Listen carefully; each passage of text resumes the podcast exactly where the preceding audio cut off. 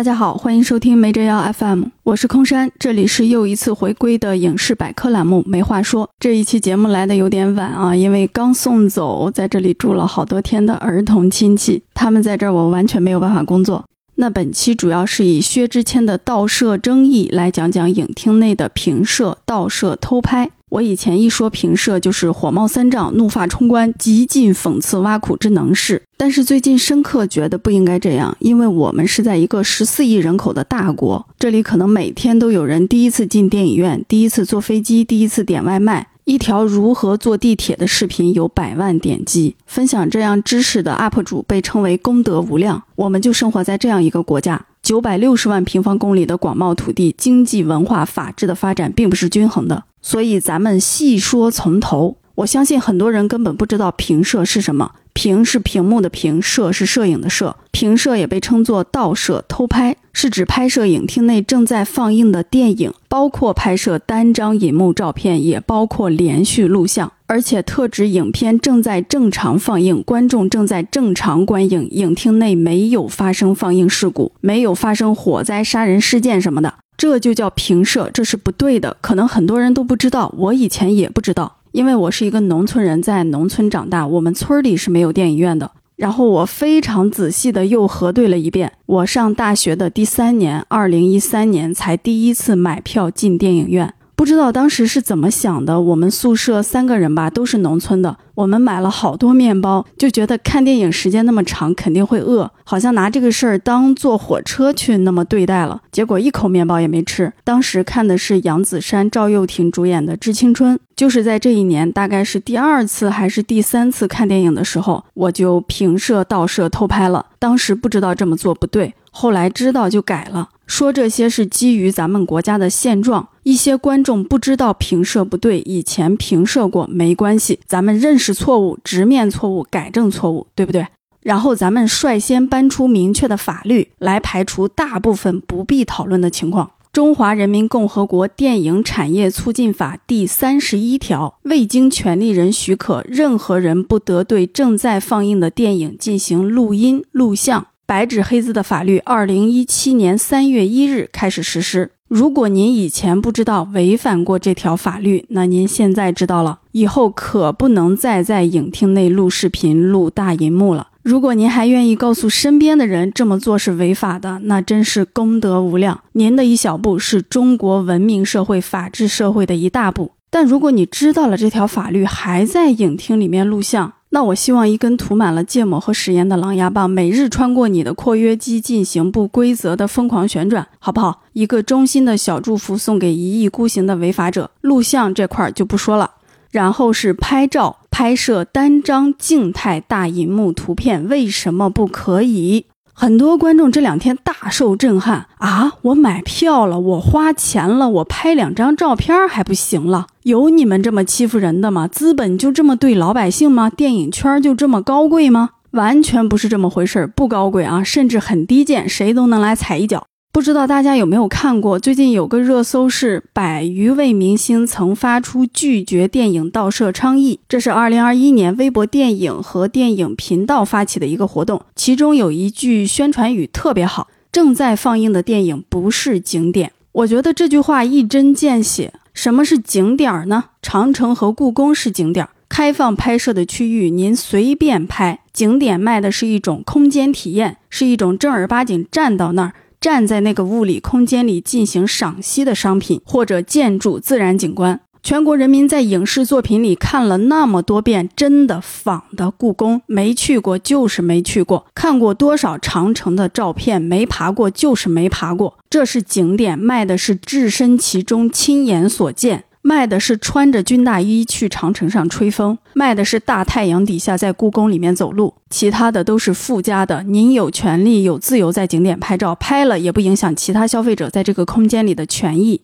但是电影院里放映的电影卖的是什么呢？人家卖的是视听体验，就是你进去了，眼珠子看的是大银幕，耳朵听的是音箱。当然，其中也包含空间体验和服务。一般一米三以上的一个人一个座儿。座位基本都是有坡度的，你不用来回走，也不用到处看，坐在那儿就行。电影开始前，灯光熄灭，电影放完了，灯光亮起，整个空间的设计都是服务您的视听体验。不光您买了这个服务，跟您同影厅的坐您旁边的也买了这个服务。这个时候，有的观众就把手机举起来了。见过平射的都知道，那个亮手机一举起来是真亮啊，很难忽视，不想看它都不行。拍的时候还得举高一点，调整下角度，等待下时机。为了保险，可能会打开连拍，那个手机屏刷刷刷。而且一般是重要情节上平射，比如感人至深的、催人泪下的情节。最著名的是何处是我家那个小男孩看向银幕外，无数的平射照片拍这个，人家小男孩透过银幕看向的是观众的眼睛，不是在看你的手机镜头。有的还不关闪光灯，要知道影厅的灯可是全关了呀，影厅是黑的呀，刷一下，整个银幕、整个影厅伴随着这个平射闪烁了一下。《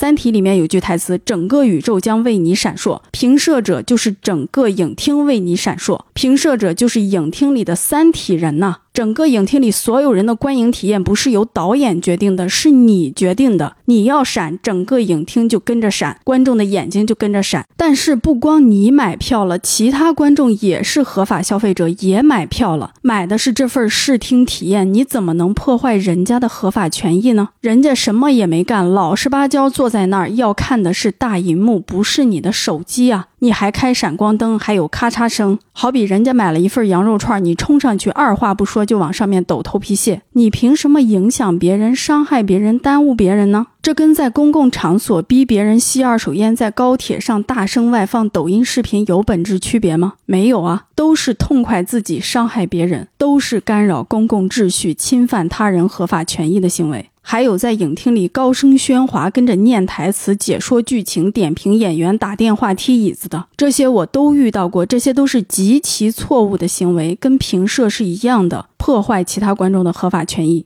前面说过，我以前评社，后来改了，但我忘记是为什么改了，是在哪儿看见这么做不对呀，还是自己慢慢就觉得不对了？因为我第一次进影院之后，就经常买票看电影了，喜欢去电影院。那是格瓦拉微票在搞票补大战的时代，电影票都比较便宜。我翻微博发现，我那会儿还经常骂同影厅打电话聊天的人，骂的还挺脏的吧。可能经常去电影院，喜欢电影，自然而然就不会平射了，会憎恶一切不文明的观影现象。真喜欢一部电影的话，真想去看电影的话，怎么会平射呢？我印象最深的是参加凤凰网的观影团看《长安三万里》，一开场我前面就有人举起手机，我说请不要拍荧幕，前面那个人就把手机放下了。当时我旁边的女生也把还没有完全举起来的手机也放下了，但她没放弃，观影过程中十几次打开手机相机举起来准备要拍，但是都没拍。一旦手机熄屏，他就悄悄点亮屏幕，手机屏朝下，时刻准备着，就好像他知道这么做不对，但是他非常想拍，而想拍的画面还迟迟不来。我想，我倒要看看你拍什么。这个动画片又没流量明星，不会是某个诗人的粉圈用户吧？到了最后，我终于知道了，他要拍电影的片名《长安三万里》。这个片名什么时候出现呢？正片结束之后，片尾字幕出现之前。哎呦，我想你这也叫看电影？前四十分钟都没消停过。首映礼外边摆的物料那么多，后边还有主创见面会，咬着牙蹭着劲，非把这个片名盗摄偷拍了。你真喜欢这部电影吗？你真是来看电影的吗？你拍那个模糊的黑乎乎的片名是为了给谁看呢？是为了证明什么呢？你为什么要把自己的私欲建立在别人的痛苦之上呢？我不理解。然后这场《长安三万里》，我后半段好像是戴着降噪耳机看的，因为很多人在聊天说话、背诗、念角色的名字，不戴降噪耳机根本没法专心看电影。我就感谢影院的音响效果比较好吧。如果有跟我同场次看过这个电影的听众，相信你们也有印象。然后我们这些无助的、可怜的、无人在乎的、坚守文明观影的观众，还能找到点法律武器吗？能用法律制止平射吗？特指拍摄单张照片，能用法律跟网络上的敌人辩论吗？我们再把目光投向《中华人民共和国电影产业促进法》第三十一条，法制出版社的《电影产业促进法释义》中写道。从最小限度影响当事人权益的原则出发，法律只是对连续性录音、录像行为作出规范，不适用于个别的单独的拍照行为。但是，常上网的朋友知道啊，但是后面的内容才重要。在影院拍照可能影响其他观众的观影体验，扰乱观影秩序。影院可以按照合同法的有关规定，通过提前告知等方式加以管理。备注一下，合同法在二零二一年一月一日废止，但是合同法的相关内容编进了民法典的合同编。那么，影院有哪些提前告知等方式呢？一些影院在购票平台的公告上已明确禁止评摄。我请朋友找了两个公告，一个影院的公告写着“影院在商场六层，请勿在影院吸烟；影片放映期间，请勿喧哗，请勿录像摄像。”另一个影院的公告：一、一点三米以上儿童请自觉购票；二、文明观影，请勿评射；三、影院在商场三层最南区；四、请勿在影院内吸烟；五、影片放映期间，请勿喧哗。第六条非常有意思，一定要念给大家。一名成人可免费带一名一点三米以下孩子，孩子超高或者数量超出均需补票。不支持现场喝令孩子脱鞋、示意弯腰、手动暴力压头发等行为。孩子长高，这是家庭的快乐，也是作为父母的骄傲。不要因为让您补票，就当着孩子的面在现场大吵大嚷。正确的行为，孩子以父母为榜样。写的真好。我知道有些影院从业者也会听 m a j o FM，诚邀您在购票平台的影院公告板块发挥贵影院的才华、特色和态度，然后进入影院场地，墙壁上啊一些地方会有相关的告示牌，影厅外的小屏幕音箱可能会播放观影须知，正片放映前会有相应的视频竞争警告。如果购票的观众将自己的电影票翻转，可以看到背面的须知，极大概率会有禁止摄影、禁止拍照的类似要求。那么，通过这个促进法释义对第三十一条的解读，我们可以看到评摄是不对的，是违反影院规定的，是违反契约精神的。我们同时也能够发现，影院有责任维护观影秩序，保障消费者的合法权益，保证给消费者提供优良的视听体验，有责任对盗摄者及其他不文明的观众进行管理，这个责任是不可推卸的。鉴于现在的观影环境那么恶劣，我认为影院应该加大力度，使用更通俗的语言、更直白的表达方式，提前告知观众什么是不文明观影，不文明之后会有什么后果。比如盗摄、平摄就称作拍摄银幕，降低理解成本。比如购票平台联合影院推出协议，只有同意不拍摄银幕、不对银幕进行录像、观影期间不喧哗等，才可以购票。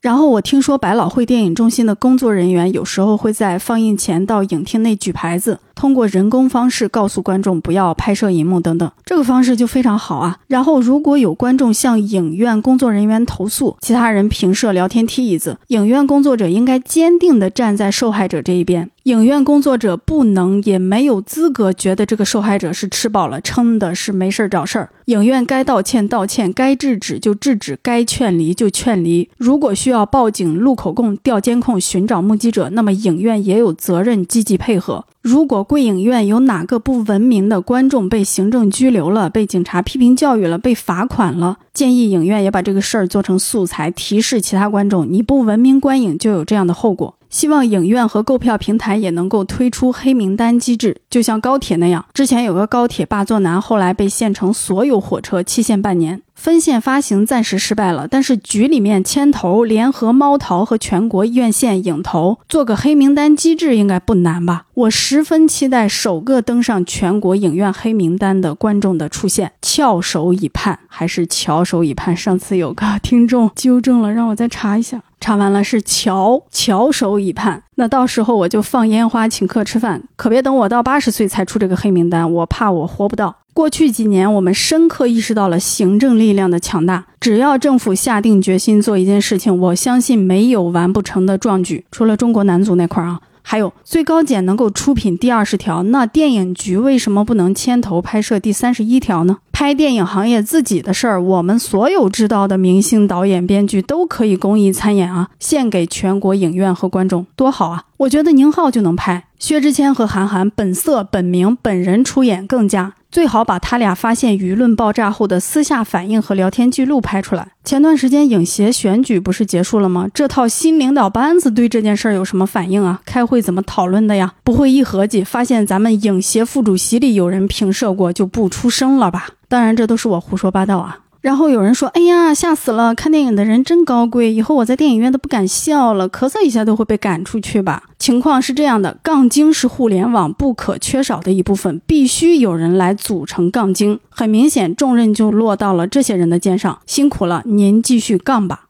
回到现实，实际操作中，我们知道影院人手往往不够，很多影院都没有人巡听，观众的素质参差不齐，映前提示放了白放。观影过程中，一个被评社打扰的观众制止评社，起身去寻找影院工作者，要付出巨大的情绪成本，也会耽误自己看电影。那怎么办呢？内地电影市场化改革比较晚，我们可以参考一下成熟地区和国家的方式，比如中国香港，评射最高可享三个月的监禁和五万港币罚款；中国台湾可享三年以下有期徒刑、七十五万元以下罚金。日本把评射者叫做硬化泥棒，翻译过来叫电影小偷，在影院偷拍银幕的，可享十年以下有期徒刑或一千万日元以下罚金。咱们内地要是有这样的法律，影院最醒目、最大的牌子写的是拍摄银幕最高刑期几年，最高罚款多少万，那个威慑力、那个效果，我都不敢想有多好。如果举报评射能够设立奖金，比如最低一百块，最高一千块，用奖金覆盖掉观众制止评射的成本，我想效果也会很好。当然，有严格法律规定的这些国家呀、地区啊，也有评射者。比如台湾地区，去年年底有一个女明星把两部电影的评射图分享到了个人社交平台，引发众怒。最后，她向大众和剧组道歉。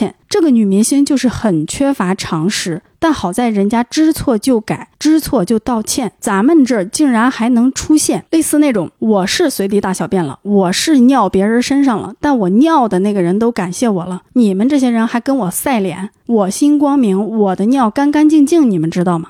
说到这个尿，最近在《摇太阳》里面学到了一个非常悲惨的知识，就是哎。李庚希饰演的那个角色，他说尿毒症患者的尿没有尿骚味儿。呃，我没有说希望那个谁得尿毒症啊，很严肃，很严肃，道德底线仍在，不会做出这么恶毒的诅咒。我就是突然间想到。我就是突然间想到，确实是通过那个电影第一次知道这个事情。说回来，像日本硬化泥棒的那个广告片已经更新迭代很多版了，跟很多热门电影也合作过，还在拍，还在推广，还在呼吁，就是因为平射、偷拍、盗摄仍然没有全部消失。法治、文明、素质、教养，可能也是不进则退的事儿。比如不能随地大小便，不能随地扔烟头，这咱们可是都知道啊。但是内地也有男明星这么干，对不对？不过以上说的立法比较明确、比较严格的地区和国家，整体观影环境肯定是比咱们好啊。咱们是任重道远。通过这个春节档看整个电影行业，好像哪哪都漏风。从开始的仓促定档，到失败的分线发行，再到平射盛况，到电影圈没几个人敢说话，到八部电影撤了四个，这都是什么玩意儿？我不知道还有哪个国家和地区的电影业是这么玩的。最后不得不点评一下，一九八三年夏天出生于上海市的薛之谦。这位男性歌手凭借三张平射图和一篇不正确使用标点符号的油腻的混乱的文字震惊网络。我另一个震惊点是，这个人还活跃在一线呢。我上次对他的印象可是“求锤得锤”这个新成语，还有搂着绿色尿壶的那个照片，那些我也不是特别了解啊。这一次，我对这个公众人物最大的不满是他发布评射图之后不删除、不道歉，理直气壮，甚至言辞之中以受害者自居。我认为这种行为比评射恶心一百倍，令人作呕，可耻可笑。尤其是对央视新闻那条微博的转发，文字乃凶器。哎呀，不想念了，恶心！不知道的还以为他刚平反出狱呢。这试图饱经风霜的指点江山，必将在娱乐圈文学史上留下浓墨重彩的可笑一笔啊！然后薛之谦的粉丝，当然也有可能一部分人是冒充粉丝啊，总之，这个大群体的言论也是百花齐放、争奇斗艳，让人目瞪口呆、叹为观止。其中一个比较典型的言论是：这么多人盗摄，就逮着薛之谦不放，凭什么只说薛之谦？他们就是见不得我谦好。那么我们也看一下，这么多人盗摄，到底是哪些人、哪些从业者如此缺乏常识教养？如果薛之谦的粉丝没有造假，那么以下是部分名单：《流浪地球》的导演郭帆、选秀明星杨超越、演员马思纯、歌手蔡徐坤、戚薇、白鹿、郑恺、盛一伦。我真想问你们这些人是干嘛的？是干嘛吃的？观众不了解评社，有可能你们作为从业者，你们不知道自己的饭碗自己砸，自己的行业就得自己侮辱，是吧？我记得里边谁还是个反评社大使，结果自己评社了，接活都不过脑子是吗？别说观众看了白看，你演了都白演。说回来啊，薛之谦粉丝的这种“你怎么不骂他”的言论。不由使我想起了去年九月的那场风波。第七十一届圣塞巴斯蒂安电影节主竞赛单元评委范冰冰疑似评设该电影节正在放映的电影，并公开传播盗摄图片。电影节评委在国际电影节疑似评设参赛电影，我大为震惊啊！发了这个微博，一大批人跑过来骂章子怡，说章子怡也评射过，得意洋洋或者气急败坏的邀请我点评章子怡。然后章子怡的粉丝和范冰冰的粉丝就骂起来了，各种虚无缥缈的性丑闻黄段子就都来了。表面上看，粉圈这些人坚定地认为你是对人不对事儿。你要想骂我家哥哥，那必须把近年来所有评社的公众人物全骂一遍，骂一个都算你脏心烂肺、掐烂钱、恶意攻击。实际我学习了一下，这种做法在粉圈叫做共沉沦，是粉丝干扰议程设置的重要策略，是一种试图将随地大小便包装成 City Walk，将正义网友包装成收钱黑水军的舆论操控手段。粉丝的目的是帮哥哥渡过难关，并借助互联网没有记忆和抱团控评进入下一个网络纪元。要是薛之谦第一时间删除评社图，公开道歉，直面错误，那这个纪元在我这儿就算过了。现在搁这儿晒脸，那这纪元起码在我这儿过不去。盗摄元年、盗摄教父、求锤得锤，网友发明的这些词儿，你就叠标签吧。其他盗摄的明星，人家有公开道歉的，比如乃万，这是一个说唱歌手。我想说，乃万老师，您公开的承认错误，公开道歉，公开呼吁不要评社，您在我心里就已经脱离低俗的评社明星圈了。您跟那些人就不是一路人了。然后有的人是默默删除了评社图，比如冰冰啊，貌似是知道自己做错了。当然，他这个操作也没什么值得表扬的。如果有其他评社明星像薛之谦一样不承认错误，以受害者自居，还阴阳怪气讽刺文明观众，也欢迎大家指出。我不信啊，我认为薛之谦是独一无二的。有人说他是内娱的道德最底线，我认为这话有一定的道理。以后有任何院线电影请薛之谦演出、配乐、唱主题曲等等，我都会抵制。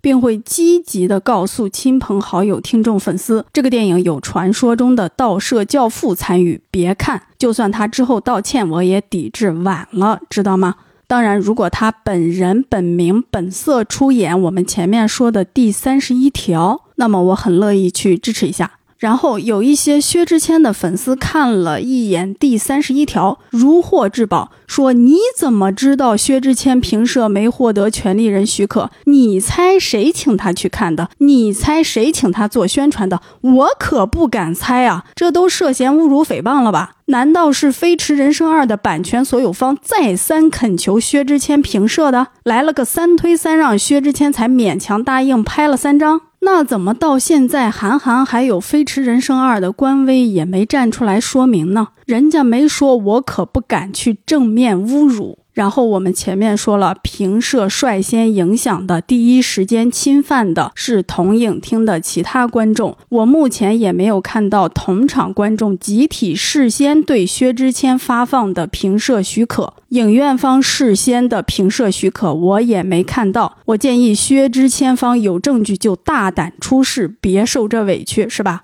然后所谓的权利人许可，打个不恰当的比方，就算韩寒站马路上说老薛你往我身上尿，我允许了，那也不能证明薛之谦对呀，这只能证明他俩变态吧。我就说别混粉圈，混着混着一点逻辑都没有，天天在那说疯话。咱们这个九年义务教育引入逻辑课真的是不能再拖了。然后我很瞧不上，很看不起韩寒和《飞驰人生二》。最近常常想起两个成语：缩头乌龟、安静如鸡。黑不提白不提就想混过去了是吧？不能够啊，韩老师，以后您的院线片，不管是导演的、主演的、监制的，我一概不会买票。庭东影业出品的院线片，我一概不会买票，因为感觉你们很没有担当，不在乎，不尊重自己的电影，也不尊重观众。我甚至认为你们都不配拍电影。祝你们和薛之谦的友谊地久天长。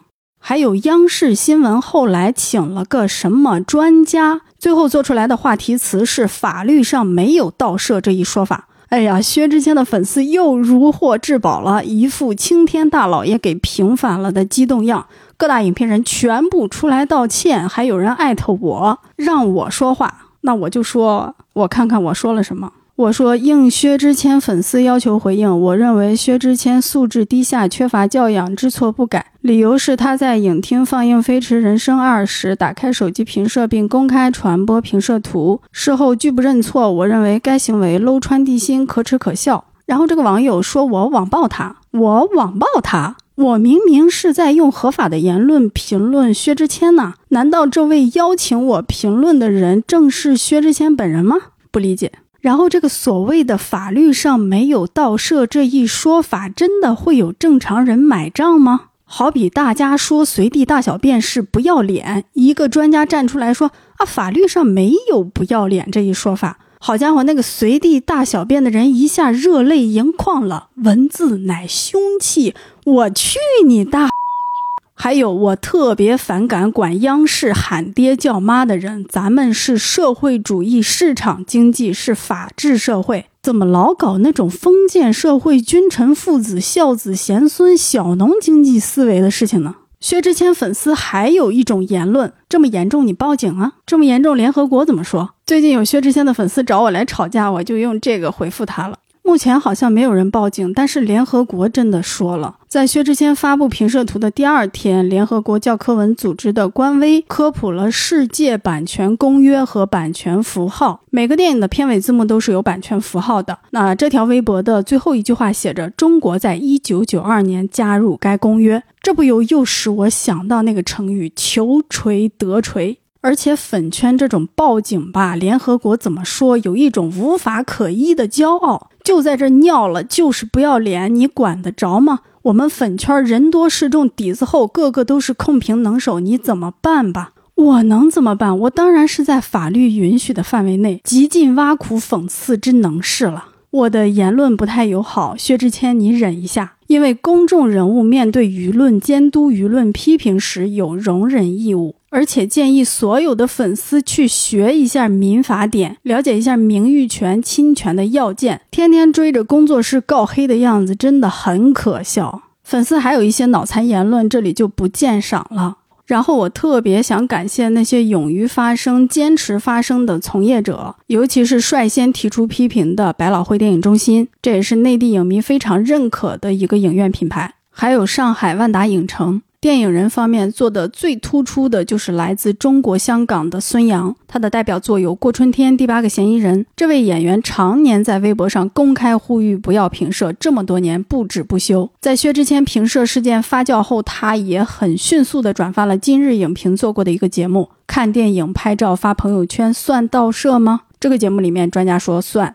孙杨因此受到了不少薛之谦粉丝的言语攻击。目前这条微博他设为了置顶微博，我愿称他为电影圈的反评社战士。还有年会不能停的导演董润年，是我所知的最早公开发声的电影导演，以及爱情神话的导演邵艺辉，逐梦演艺圈的导演毕志飞。毕志飞说希望邀请薛之谦拍一部名叫《平射》的电影，打破逐梦演艺圈的低分记录。逐梦演艺圈在豆瓣是二点二分。还有坚如磐石的编剧陈宇，刺杀小说家的导演陆阳。感谢以上影院和从业者在其他同行沉默不语时为文明观影发声。祝大家的创作越来越好。毕志飞导演在没有锻炼好之前，还是尽量不要轻易浪费资源拍电影啊！我认为，我个人认为，希望这些电影院的生意红火，希望这些从业者早日有新的作品跟观众见面。我也支持网友的建议，在赛博空间将每年的二月十五日设立为全国影院评摄日，而不是真的在线下设立这个节日啊！也支持授予薛之谦“盗摄教父”的荣誉称号，认可二零二四年为中国电影盗摄元年。